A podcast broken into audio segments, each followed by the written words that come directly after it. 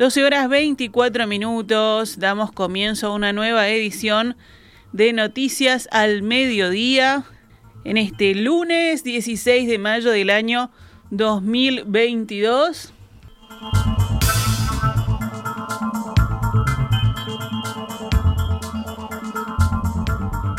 Y comenzamos este envío de noticias también hablando del, del tiempo. El Instituto Uruguayo de Meteorología extendió Hoy la alerta amarilla por vientos fuertes y persistentes. Según el organismo, podrían llegar a los 60 km por hora con rachas de hasta 80 km por hora y la advertencia se va a actualizar a las 20 y 30 de este lunes. Las zonas más afectadas son los departamentos de Canelones, Colonia, Florida, La Valleja, Maldonado, Montevideo, Rocha y San José.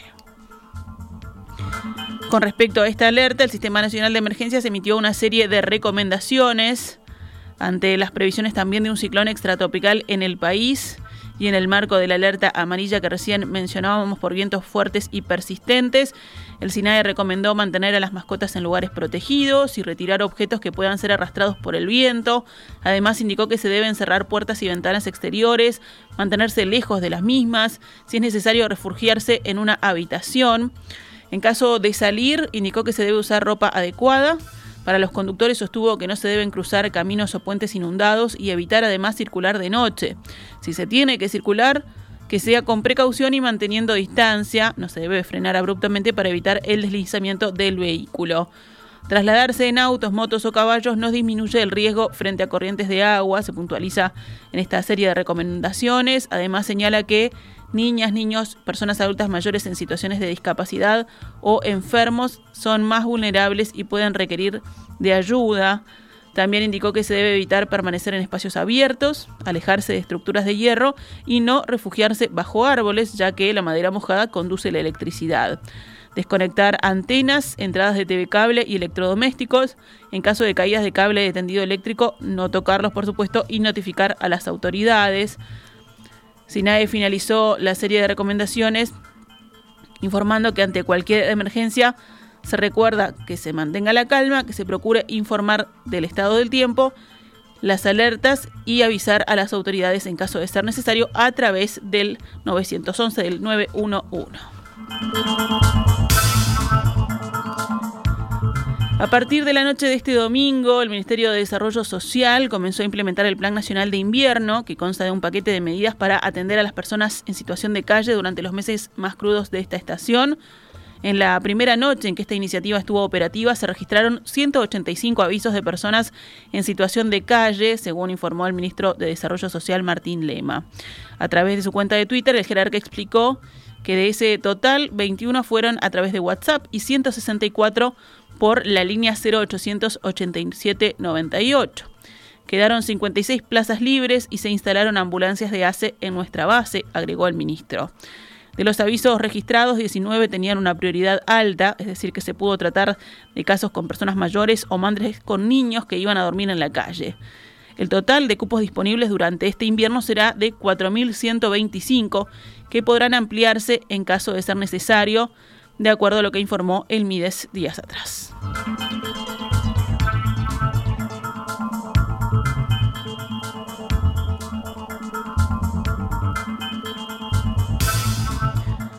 La ministra de Economía, Susana Arbeleche, divulgará entre mañana y el miércoles nuevas medidas económicas que ya fueron adelantadas a dirigentes de partidos de la coalición de gobierno.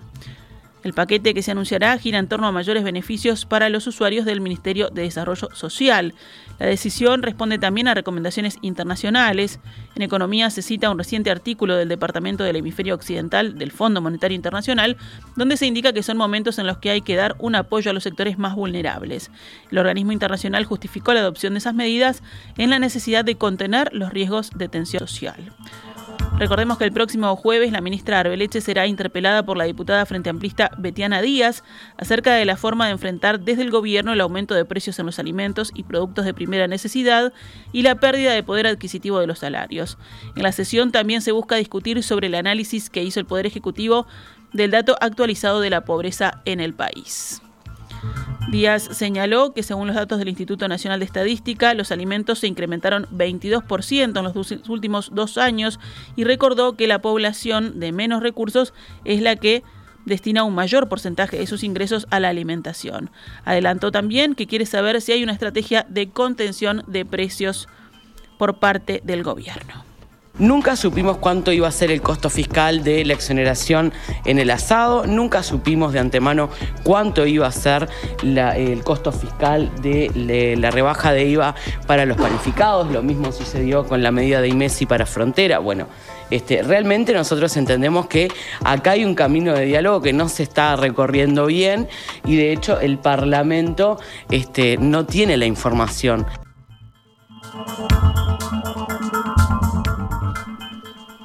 Cambiamos de tema. Esta semana quedará habilitada la agenda para que personas de entre 18 y 49 años puedan recibir la cuarta dosis contra COVID-19.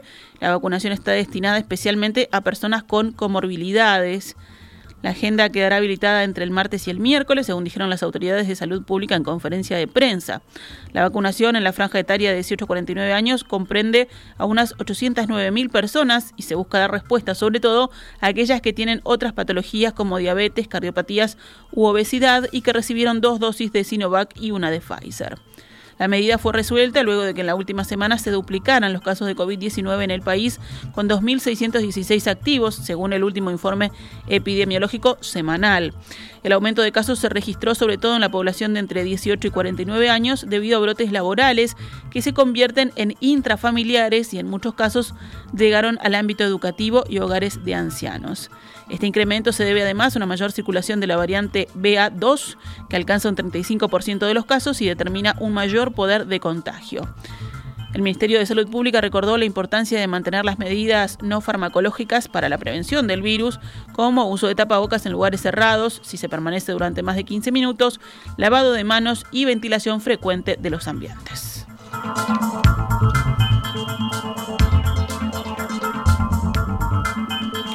Vamos ahora al panorama internacional. Suecia solicitará su adhesión a la OTAN, según anunció hoy la primera ministra Magdalena Andersson, destacando que eso significa una nueva era para el país escandinavo. El gobierno ha decidido informar a la OTAN de la voluntad de Suecia de convertirse en miembro de la alianza, declaró en una conferencia de prensa un día después de que el gobierno finlandés anunciara su candidatura. Dejamos una era para entrar en una nueva, según la primera ministra sueca. El embajador sueco ante la OTAN transmitirá en poco tiempo la candidatura de Estocolmo, según Anderson.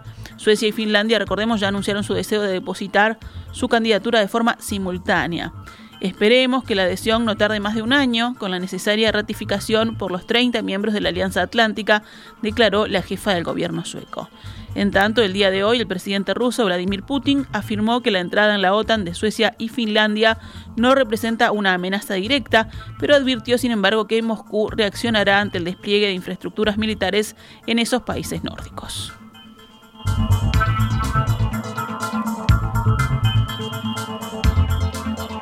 La guerrilla colombiana del Ejército de Liberación Nacional anunció hoy un alto al fuego de 10 días para dar tranquilidad durante la primera vuelta de las elecciones presidenciales que se celebran en el país el 29 de mayo.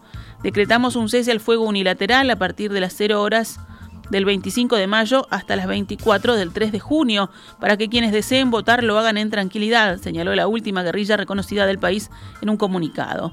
El ELN aseguró que la decisión responde a su interés por generar un mejor ambiente político antes de conocer quién pueda ser el candidato ganador de una campaña liderada en las encuestas por el exguerrillero Gustavo Petro. La tregua cubre a las fuerzas militares y de policía del gobierno. Nos reservamos el derecho de defendernos en caso de ser atacados, agrega el boletín difundido en portales de propaganda rebelde. El presidente de Colombia, Iván Duque, quien concluirá en agosto su mandato de cuatro años, rompió en 2019 los diálogos de paz que sostenía con el ELN tras un ataque con explosivos en una escuela militar de Bogotá. El mandatario, férreo crítico del acuerdo que desarmó la guerrilla de las FARC en 2017, rechaza negociar con los rebeldes ante su negativa de cesar los ataques contra la población y la fuerza pública. El Ejecutivo no se ha manifestado sobre el anuncio del cese al fuego.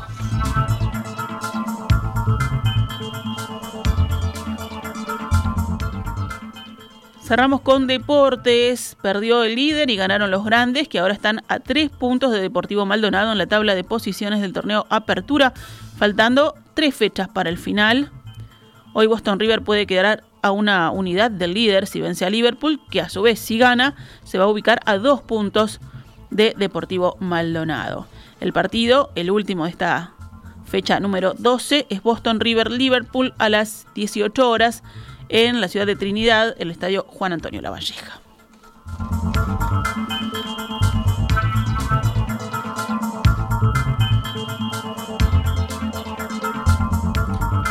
Y si hablamos de fútbol, pero femenino, Defensor Sporting se proclamó campeón uruguayo de fútbol femenino por primera vez en la historia. Las Violetas vencieron 2 a 1 de atrás a Nacional y conquistaron el título en la cuarta fecha. Y cerramos la información deportiva con básquetbol. Comienzan hoy las semifinales al mejor de cinco partidos de la Liga de Básquetbol. El último cupo disponible lo consiguió Aguada tras derrotar por un doble a Goes el pasado viernes, el viernes último. Hoy Biguá Trubir a las 20 y 15 en el Antel Arena y en la misma cancha Peñarol Aguada a las 22 y 30. Esta es Radio Mundo, 1170 AM. ¡Viva la radio!